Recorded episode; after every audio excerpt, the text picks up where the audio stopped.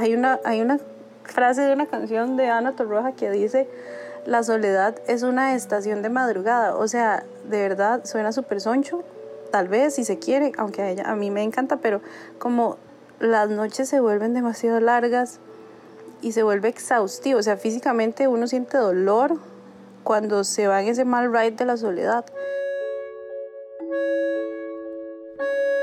¿Y a quién sino la soledad nos presenta esta cuarentena? Yo sé que hay mucha gente que está volviéndose loca con parejas o hijos en la casa, pero hay muchos, muchísimos, a quienes esta crisis les enfrenta con una soledad aplastante. Gente sedienta de una caricia, de un gesto, de un beso en la frente. Cuando uno está con alguien o cuando uno está como en dinámica de pareja, hay muchas cosas que son muy lindas y, y uno agradece, pero para mí como un beso en la frente es demasiado, o sea, representa como una contención y un apoyo y un acompañamiento demasiado lindos. O sea, y puedo decir que es de las cosas que más disfruto cuando estoy con alguien, así, un beso en la frente. Ella es Paula, y si pudiera escoger, así como en un mundo de fantasía, de quién recibe hoy un beso en la frente, sería del actor Adam Driver. Y lo cual te digo, me da mucha esperanza porque yo digo, hey, si un tipo así de feo. Ay, no, No, yo sé que vos dices. No, no, pero sí es como raro físicamente. Físicamente no cumple con todos los aspectos de, digo entre comillas, madre perfecto. Ah, no, es que eso no está en discusión, es horroroso. Pero, ay, santo padre. no, no, no, yo sé que montones de mujeres suspiran por él y además, eso sí, te, te la doy, es excelente actor. Exacto, y la voz y todo, y como el background del MAE, porque yo como buena fans, dirías vos, eh, se hizo el research y el MAE tiene como una ONG súper linda. Ay, ese cuento de la ONG. Ahora todas las estrellas de Hollywood se, se montan una ONG, que para proteger los delfines y las ballenas y todas caen redondas. Pero bueno, suficiente de Adam Driver. Sí, sí, ya, suficiente de Adam Driver. Contame vos, Paula, a dónde vivís y qué estudiaste. Bueno, te cuento, yo tengo nueve meses de vivir en Playa Grande, cerquita de Playa Grande, porque vivir cerca del mar me hace muy feliz. Estudié varias cosas, pero estudié educación preescolar, soy guía Montessori y estudié terapia del lenguaje. Antes de eso había estudiado artes escénicas, pero no terminé. Para felicidad de mis papás y tristeza mía, no terminé la carrera. Bajo cualquier definición, Paula es una mujer absolutamente realizada, personal y profesionalmente. Le va bien en el trabajo, da clases de ballet, preescolar, tiene clientes en terapia de lenguaje. No tiene pareja, pero no la necesita. Vive sola, es económicamente independiente y le tocó pasar la cuarentena sin nadie más. Todo iba bien, hasta que un día, viendo una serie en tele, se topó con una escena que lo cambió todo. Bueno, puchis, para cuando yo vi esa, esa escena, creo que ya eran como cuatro semanas en cuarentena o algo así, o sea, ya llevaba como un mes en la casa. Que sí, o sea, yo sé cuán afortunada soy, por donde estoy y tal, pero digo, cuatro semanas con uno y la cabeza de uno se las trae, ¿verdad? Ese domingo, porque era un domingo así como en la tarde y yo ahí añeda en el cuarto viendo la serie, veo esta escena uy, yo de verdad sentí como que se me movió el piso, no solo metafóricamente, sino literal, es como... Dice que fue como un terremoto, que la dejó desconcertada, aterrada. Y ahorita otra vez siento como que los ojitos se me llenan un poquito, como, no sé, es raro, es como que se me nubla la visión de esa sensación. Ok, echemos un toque para atrás para entender qué escena fue esta. La serie se llama Girls escrita y dirigida por Lina Dunham, que alcanzó un pico enorme de popularidad por ahí del 2012 en HBO. La trama es sencilla, es un grupo de amigas que viven en Nueva York a sus 24 años, están tratando de entender pues como de qué va la vida, sobre lo que implica hacerse adulto, tener trabajo por primera vez, pero sobre todo sobre el desmadre que pueden ser las relaciones. He and Audrey went to Rome. They went to fucking Rome. Okay, you never wanted to end up with him. El capítulo en cuestión comienza con Lina Dunham y su novio. ¿Quién creen? Adam Driver, un tipo feo y orejón. Ay, no. Ok, ok, voy de nuevo un tipo feo y orejón, pero profundamente guapo. Esa contradicción solo se entiende viendo una de las fotos que me mandó Paula, que es literalmente un diagrama explicando sus facciones y por qué son lindas. Ay, santo padre. Tomada de una cuenta de Instagram que se llama Adam Papito Driver. Ok. Así comienza. Lina Dunham y Adam Driver están acostados en la cama, parece así como tipo domingo, 10 de la mañana, y están viendo fotos de él de cuando era chiquito. Ella lo vacila por las orejotas, él no se ofende, ella le dice que era un bebé precioso, hacen guerra de almohadas.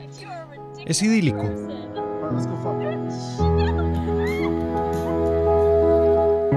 Es una representación fiel como de esas primeras etapas en una relación donde los domingos son lienzos en blanco sobre los que se puede dibujar cualquier cosa, todo o nada, y aún así atesorarse como si fueran joyitas de tiempo.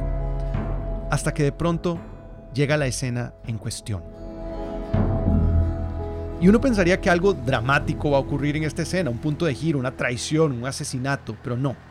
Lina Dunham y Adam Driver simplemente caminan por una acera cuando de pronto, sin aspavientos, sin avisar, Adam Driver se detiene un instante, toma la cara de esta chica en sus manos y le da un beso en la frente. Eso, ese gesto, esa diminuta muestra de cariño mientras pasaba nada, fue lo que desencajó a Paula y la dejó al borde de un ataque de pánico. Ese día lloré y lloré y lloré como de que uno se queda dormido llorando y sollozando, pero no hace este sonido.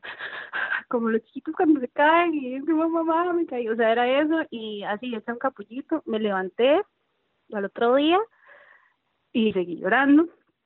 Desayuné y estaba llorando y así lavaba platos y lloraba fueron siete días, un poco más, nueve, porque fue se empezó un domingo y duró hasta el miércoles de la próxima semana. O sea, lloré muchísimo. ¿Pero por qué, Paula? O sea, ¿qué, ¿qué sentís vos que fue lo que se rompió en vos? Fue tanto y tampoco a la vez, porque no era nada. O sea, simplemente era una persona estando sola en cuarentena, pero al mismo tiempo fue como chocar con pared y ver todo el mundo que vivía dentro mío y sobre todo el susto de está sola. O sea, vea dónde está y está sola, no hay más nada alrededor que usted con usted y usted y su jupa y, y sus cien mil pensamientos y sobre todo el susto de, ¿y si esta es mi realidad eterna?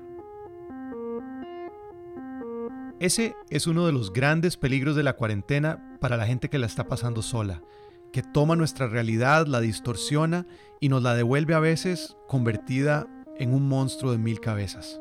¿Y si es esto? ¿Y si es sola? por siempre, si es solo esto, ¿con quién lo hablo? Y qué tan ridículo sonará en voz alta decir, es que estaba viendo una serie y me siento triste porque estoy, o sea, es como, eso lo dice una adolescente que está tratando de entenderse, no alguien que se supone que ya eh, tiene un toque bajo control de las circunstancias y en ese momento me sentí tan chiquitita, tan chiquitita, tan chiquitita, así como hmm. diminuta. Esto es La Madriguera, un refugio en cuarentena y a veces en soledad. Sean todos y todas muy pero muy bienvenidas al quinto episodio de mi podcast, el cual quise dedicar a las historias de amor y desamor, o en muchos casos el anhelo del amor, que ha marcado las últimas semanas de nuestras vidas, precisamente porque hay tiempo para sentir lo que normalmente anestesiamos. No creo que haya un ámbito de la existencia más complejo que el de nuestras relaciones sentimentales. Son un hoyo negro de confusión y furia y pasión y ceguera y absoluta belleza.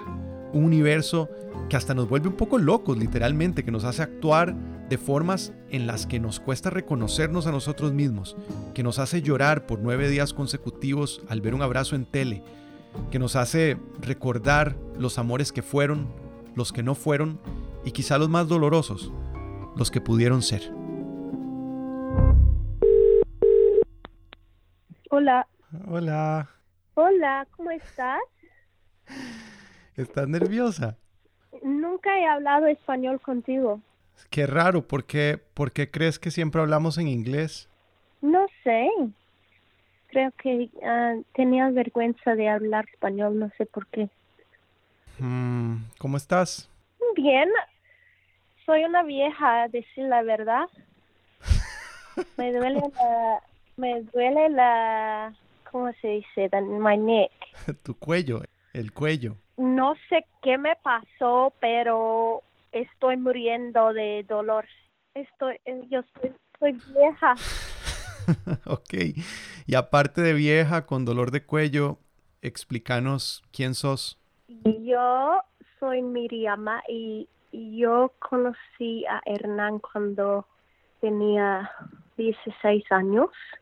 Y para mí Hernán fue el, amor de mi vida y, mi, mi primer amor. Miriama es de Nueva Zelanda. La conocí cuando me fui a terminar el colegio a un lugar muy mágico en Canadá, junto al mar, donde fui profundamente feliz. Un día de tantos, un grupo de amigos organizamos un viaje para recorrer una isla cercana en bicicleta. Y juro que el viaje era tan simple como realmente suena. Consistía en recorrer el perímetro de la isla acampando cada noche, comiendo atún, galletas, lo que fuera. Lo recuerdo como uno de los viajes más hermosos de mi vida.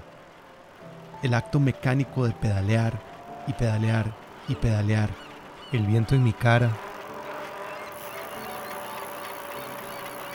De un lado un bosque profundo, del otro el Océano Pacífico. Y adelante y atrás, sobre la carretera, amigos, incluida ella. Miriama tenía unos ojos negros, profundos, la cara llena de pecas y una expresión dulce. Era la más querida del colegio y tenía una capacidad pasmosa de hacerme reír. Nos burlábamos de nuestros compañeros de viaje sin necesidad de intercambiar palabra, solo con una mirada.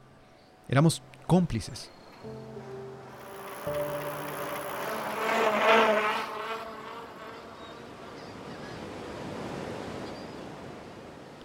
Pasó que una noche acampamos y fuimos todos juntos a buscar provisiones a un pequeño súper que encontramos.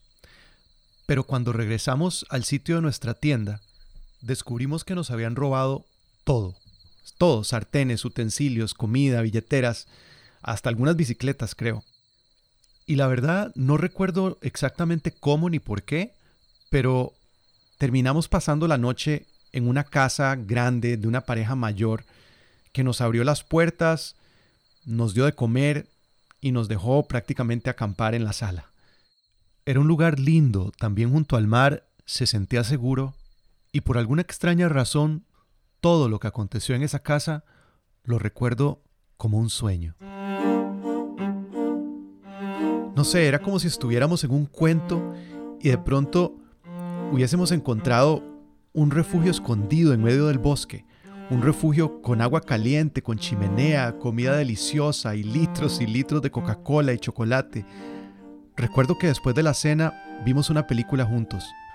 Nos acurrucamos todos entre cobijas y almohadas y vimos Cinema Paradiso, ese clásico italiano que ablanda el corazón y lo destroza a punta de nostalgia y belleza.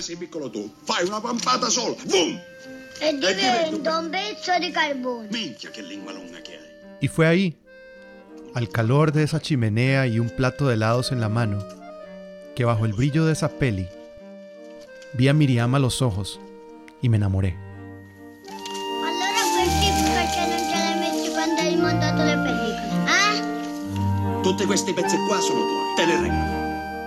La sensación que recuerdo es esa, es la de caer. To fall in love. ¿Cómo es que el español no adoptó esa forma de decirlo? Enamorarse es una caída libre, es vertiginoso. Se cae y se cae y se cae, con la certeza de que hay alas y que ellas solitas sabrán cómo volar. y me fui a buscar más helado.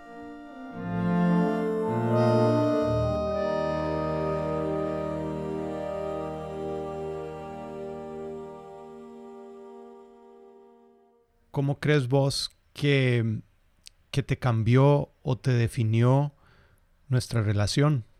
I think uh, I've been thinking about it a lot lately, actually. Um, pienso que había una profundidad en nuestra relación que he estado buscando por el, el resto de mi vida. Um, and I think that has something to do with the age that we met and fell in love, I think. like in a in that sort of really complex time when you're changing from a child into an adult. Lo que dice Miriama es que no solo nos enamoramos, sino que nos enamoramos en ese momento preciso en que dejábamos de ser niños y nos empezábamos a convertir en adultos. Que no es lo mismo enamorarse a los 30 o a los 40, que enamorarse cuando uno tiene 17 años es entrar a un universo en donde todo, todo, todo es posible. Yeah. Pero ¿y si todo era posible, Miriama? ¿Cómo te hace sentir que yo haya escogido otra cosa y no a vos? Mm. Yeah, I can. Mm, I can remember. Me acuerdo. Um, yeah, very strongly, like what that felt like, or that day. I can remember that day. Eventualmente, Miriama y yo nos mudamos a Nueva Zelanda y después de un año de vivir juntos, decidí que era hora de regresar. Nos despedimos, cogí un avión y me fui. And I can, me acuerdo que volví de mi trabajo y tú habías dejado unas flores en la cama, ¿te acuerdas? Ujú. Um, ya, en ese sentimiento de, de ser sola.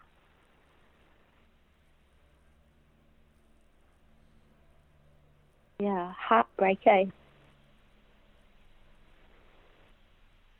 Ya. algo cambió para mí cuando mm, enamoré de, de del padre de, de mis niñas.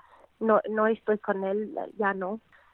Cuando me enamoré de él finalmente podía like, let you go. How do you say that Dejarme ir.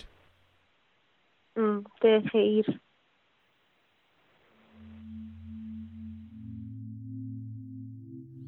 Es como si de eso estuviera hecha la vida en gran parte, ¿no? En dejar ir. Dejamos ir personas, momentos, épocas. Dejamos ir tantos sueños. Es como si ese fuera el precio de sostener la belleza en nuestras manos por un momento. Y yo creo que tal vez por eso precisamente es tan esperanzador cuando muy pero muy de vez en cuando la recompensa de dejar ir es recuperar lo que dábamos por perdido, como le pasó a Arica una vez en algún rincón de San Carlos. Sí, yo nací y crecí, bueno, en San Carlos, en una zona rural, se llama El Encanto de Pitales, allá para adentro. Los abuelitos ahí tienen una parcelita que les había dado herida hace años y, por cosas de la vida, bueno, mi mamá tuvo que irse a vivir con ellos, conmigo y, bueno, mis siete hermanos. Tuvo que sacarnos adelante a nosotros siete. Cristian vivía como a, ¿qué? Como a unos 800 metros, tal vez de mi casa, en otra parcela y ya y nos conocimos en la escuela. Eso que llega, y llega un chiquillo nuevo y ahí estábamos, yo en tercero y él en primero. y, y, y hubo como eso, no sé, él siempre fue algo lindo, fue algo mágico. Él siempre estuvo ahí a la par mía, yo a la par de él. Entonces siempre Cristian estaba en mi casa o yo en la casa de ellos y jugábamos, quedó changui, paleta, o sea, fue una época de niñez muy linda y además en el campo, entonces corríamos al río, bueno, a la quebrada, entonces nos tirábamos del puente, nadábamos, eh, que estaba el redondel del pueblo, el salón comunal, entonces ahí se desarrollaban nuestros recreos, jugando bola, corriendo, corriendo dentro del redondel. Yo, bueno, recuerdo que había una empacadora cerca de donde nosotros vivíamos y íbamos a trabajar ahí. Después de la escuela nos íbamos a raspar yuca o a hacer cosillas así. Y ya ir a cambiarse, ir a la empacadora a trabajar y comprarse ahí con lo que se ganaba uno las cosillas el fin de semana. Se le daba un poco a, bueno, en mi caso a mi mamá, en el caso de él también le ayudaba a la mamá. Imagínate, chiquillos de 13, 14, 15 años. Mm, Y a través de todo, todo lo que vivieron juntos, vos nunca sospechaste que le gustabas. Yo nunca, nunca lo sospeché, te lo puedo aquí jurar, De nunca lo sospeché. Para mí él llegaba a mi casa y compartíamos y nos reíamos, jugábamos, salíamos, o sea, donde el vecino, él iba a dejarme donde unas amigas para que no viajara sola. Pero vea, te lo juro, a mí nunca me dio una malicia. Una vez, solo una vez, te lo digo así, estuvimos en, una plaza de fútbol ahí en Los Ángeles de tal y él estaba sentado así en un, en pick-up y yo recuerdo que yo no sé por qué lo volví a ver y yo, mira, es feo, fue lo que dije yo. Tiene unos ojos tan bonitos y fue así la única vez así que yo lo volví a ver así como con ojos diferentes, digamos. Y después de ahí yo me sacudí la cabeza y nunca más. Y así Arika y Christian, o Mikri, como le decía ella, de mi Christian, ¿ok? Vale que no se gustaban. Vivieron su infancia y adolescencia juntos, pegados, uno a la par del otro, en una amistad, casi hermandad, entrañable, inocente. Hasta que por ahí de los 18, Arika se fue a vivir a San José para estudiar en el INA y Christian se fue para Tilarán. Y perdieron contacto por completo. Bueno, me casé, me fui a vivir a Guanacaste, allá estuve, eh, tuve dos hijos que son mi vida, son mi tesoro. Y ya por cosas de la vida, circunstancias, pues ahí no funcionó y, y nos divorciamos, nos separamos. Y yo decía, no, no, yo quiero regresar, quiero estar en mi charco, con mi gente, cerca de mi familia. Entonces fue cuando decidí regresar acá, hace como seis años. Arika había estudiado para manicurista, entonces se puso un negocito en Ciudad Quesada y un día de tantos se sobrepuso al odio que le profesa a Facebook y abrió una cuenta. Y fue ahí cuando le llegó una solicitud de amistad que la dejó con la boca abierta. Y ya después vine, agarré el teléfono y veo a Kristen. Y no mire a mí, Cris, yo decía yo, ah, por Dios, me causó una alegría verlo. En porque de una vez se me vinieron todos los recuerdos, todas las cosas bonitas. Habían pasado 20 años. Entonces, donde yo lo vi, o sea, fue esa alegría. Y empezamos a hablar. Después hmm. yo le di mi teléfono y él, él inmediatamente me mandó un mensaje y ahí fue donde empezamos ya a volver a estar en contacto, hablando, recordando cosas, eh, riéndonos y, y, retomarlas, o sea, recordarlas. Es que es algo lindo, o sea, y no hay fotos, no hay videos o no hay cosas así, es algo que él y yo eh, guardamos, que, que tenemos aquí en nuestra mente. A todo esto, eh, Arika se enteró de que Christian se había ido para España a buscar una mejor oportunidad y era desde allá que le escribía. Y así continuaron hablando y hablando y poco a poco se restableció el vínculo a la distancia.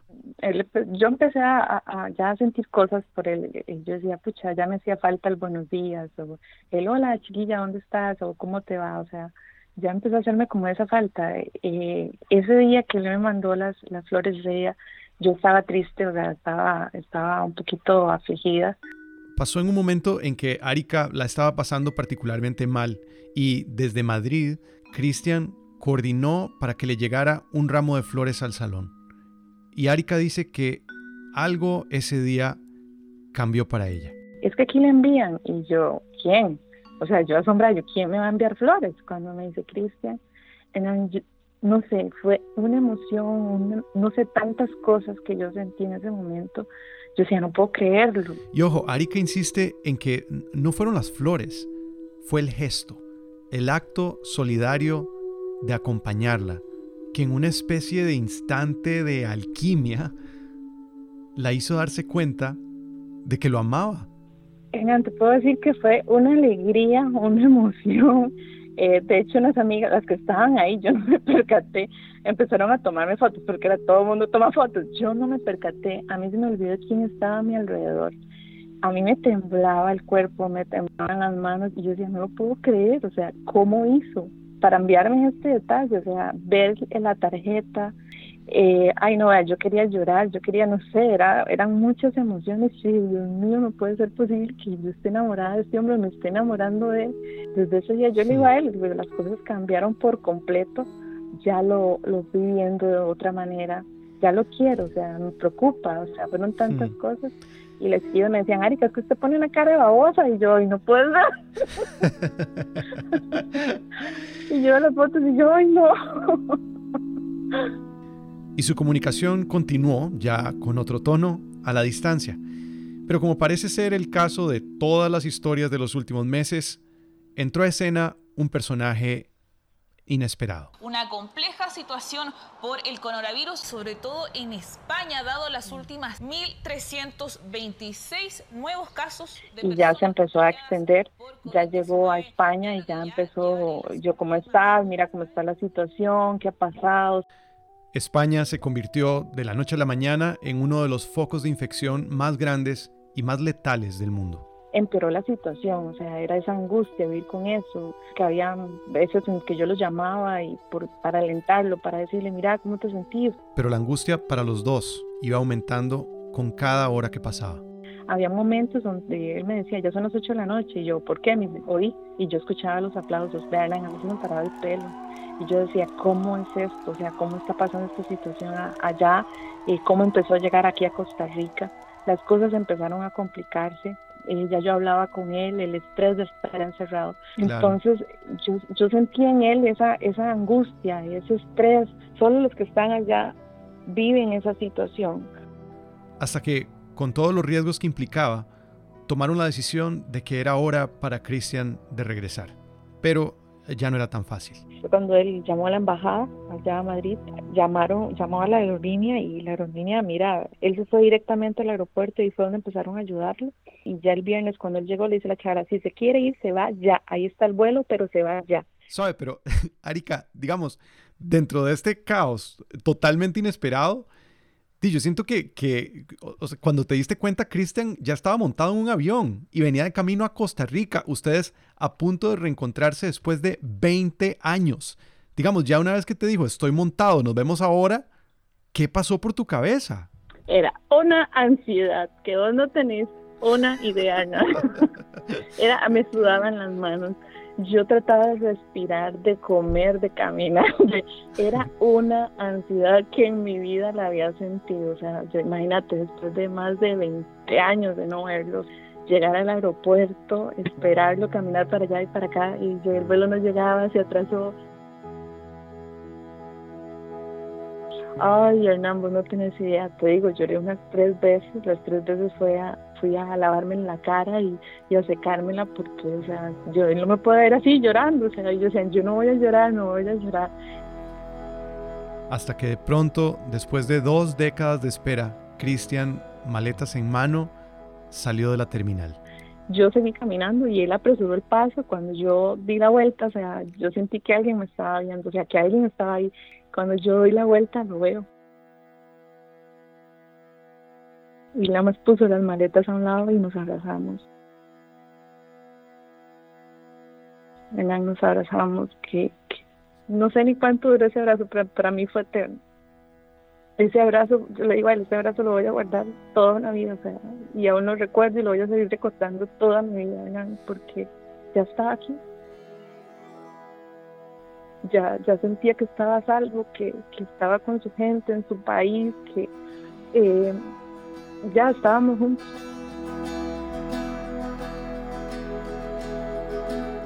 Y ya cuando llegaron a la... Es decir, ¿cómo fue ese primer día? Llegamos, y de yo, yo lo abrazaba y, él me abrazaba y decía, es que no podíamos, o sea, era como, yo no podía creerlo, ni él tampoco, me decía, no puedo creer que yo esté aquí.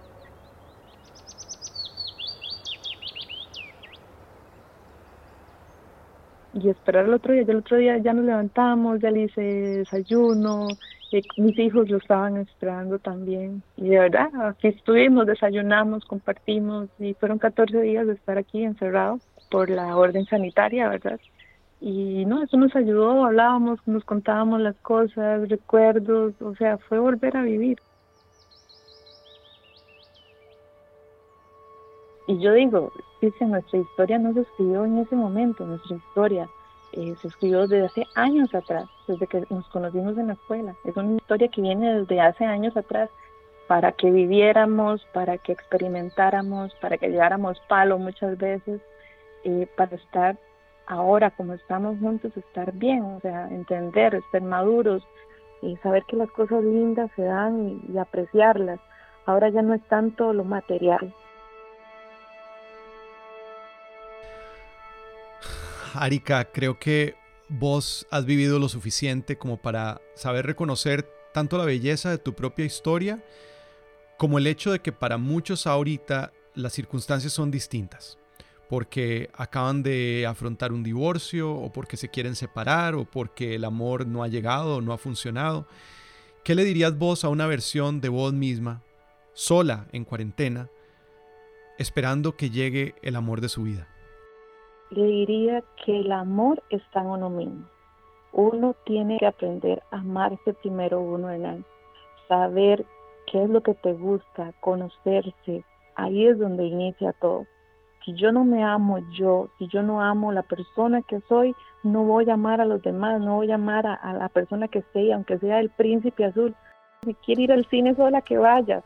Si quiere leer un libro, pues que lo lea. Si quiere ver a un perro ahí a la par suya y acariciarlo, que disfrute todo eso, que aprenda a vivir ella.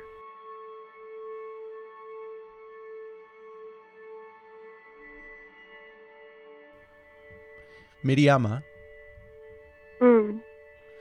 ¿vos todavía crees en el amor?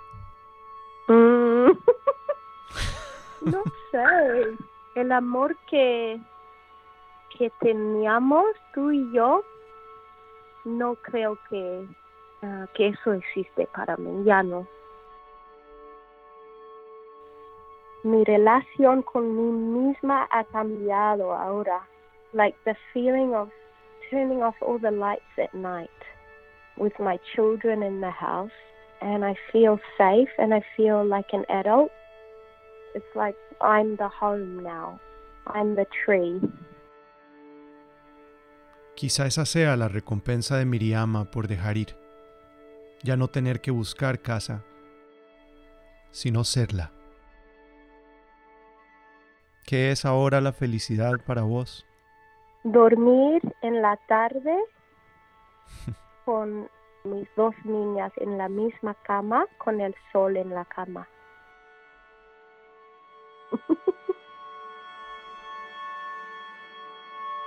¿Qué es lo que más recordás de vivir en Costa Rica? Pues lo que me acuerdo es ir contigo a comer en, es- en ese um, bakery. Bakery, en ¿cuál? Spoon. Spoon. Fuimos a Spoon para un- un- una cita especial. Fuimos a Spoon. Comimos galletas de dulce de leche. ¿Te acuerdas? No, no me acuerdo. Con costos me acuerdo cuando Spoon todavía era rico. ¿Cuál cita? ¿Y te gustó? Pues me acuerdo todavía, hace 20 años. Sí, me gustó. Do you remember that people used to tell us that we looked like brother and sister? Like twins. ¿Verdad que ustedes son gemelos?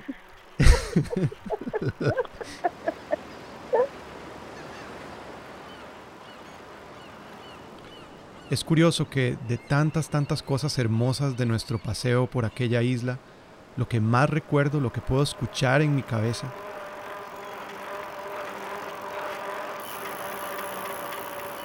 es pedalear una y otra y otra y otra vez, en un acto aparentemente sin sentido, como caminar por la vida, pero con la promesa de llevarnos a alguna parte de mostrarnos el bosque y el mar, de mostrarnos Cinema Paradiso, un beso en la frente, el amor. Hola Hernán.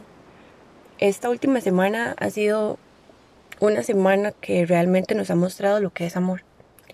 Mi abuelo tiene una semana de estar agonizando en la casa y por todo lo que está pasando y antes de tener que dejarlo solo en el hospital, decidimos que lo mejor era que pasara los últimos días con su familia, con mi abuela que ha sido el amor de su vida y el montón de vida que engendraron a raíz de ese amor, hijos, nietos y bisnietos.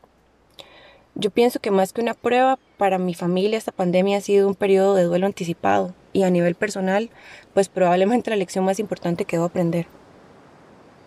Marido es mi abuelo. Lo que pasa es que mi abuela siempre le ha dicho marido y pues a nosotros se nos quedó el sobrenombre. Marido está acostado en la misma cama, en el mismo cuarto donde ha vivido la mayor parte de su vida. Yo he visto a mi abuela sostenerle la mano, acariciarlo, besarle la frente y decirle con una dulzura indescriptible, mi amor, qué guapo se ve, cómo te amo, todos los días. Y aunque yo tengo 27 años de ser testigo de ese tipo de amor, saber que mi abuelo utiliza literalmente todas las fuerzas que le quedan para responderle que él también la ama, ha sido ver en primera fila lo que realmente significa querer a alguien. Marido tiene tres días ya de casi no hablar, ya no nos puede ni siquiera seguir con la mirada. Y mi abuela, que ha compartido con él casi todas las etapas de su vida, solo le repite que se vaya tranquilo. Yo creo que ella está segura de que él amó y también está segura de que ella le correspondió con la misma intensidad hasta estos, que son los últimos momentos de su vida. Mi abuela siempre ha presumido que ella no sufrió por desamor. Él fue su primer novio y aunque siendo esposos tuvieron problemas y diferencias, siempre se ha sentido orgullosa de la relación que construyeron estos últimos 58 años. Marido es el hombre más fuerte y valiente que yo conozco. No tuvo una vida fácil para nada y aunque no pretendo hablar por él, en mi corazón creo que si él hubiera podido decidirlo, hubiera elegido exactamente esto, pasar rodeado de las personas que más ama en estos que son los últimos momentos de su vida. Y yo creo que por darle esta oportunidad le voy a estar eternamente agradecida esta cuarentena.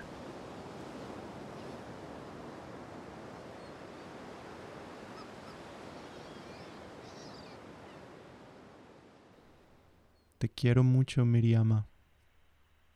Mm. Te quiero mucho también, Hernán.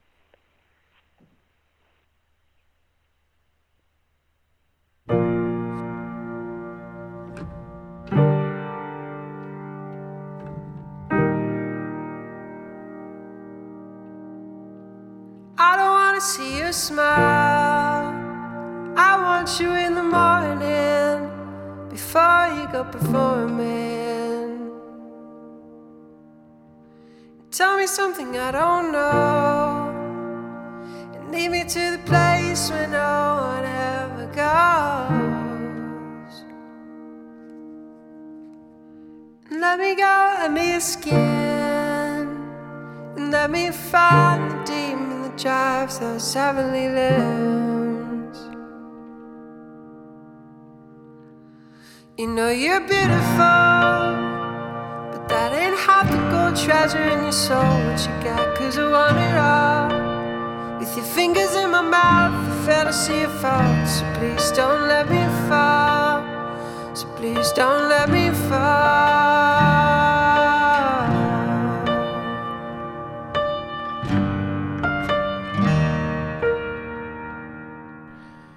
Esto fue La Madriguera, un refugio en cuarentena y una producción de Miel y Palo Films. Espero que hayan disfrutado este episodio.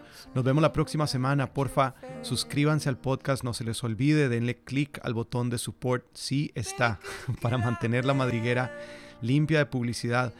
La música de este episodio es de Mark Orton y Federico Miranda. Gracias por la ayuda y el talento de siempre. Esta hermosa canción es de Yo Glore. Gracias a Kelly Fannon y Downtown Music. Un agradecimiento especial, por supuesto, a los invitados de hoy, Paula, Arika, Dayana, sus abuelitos y Miriama.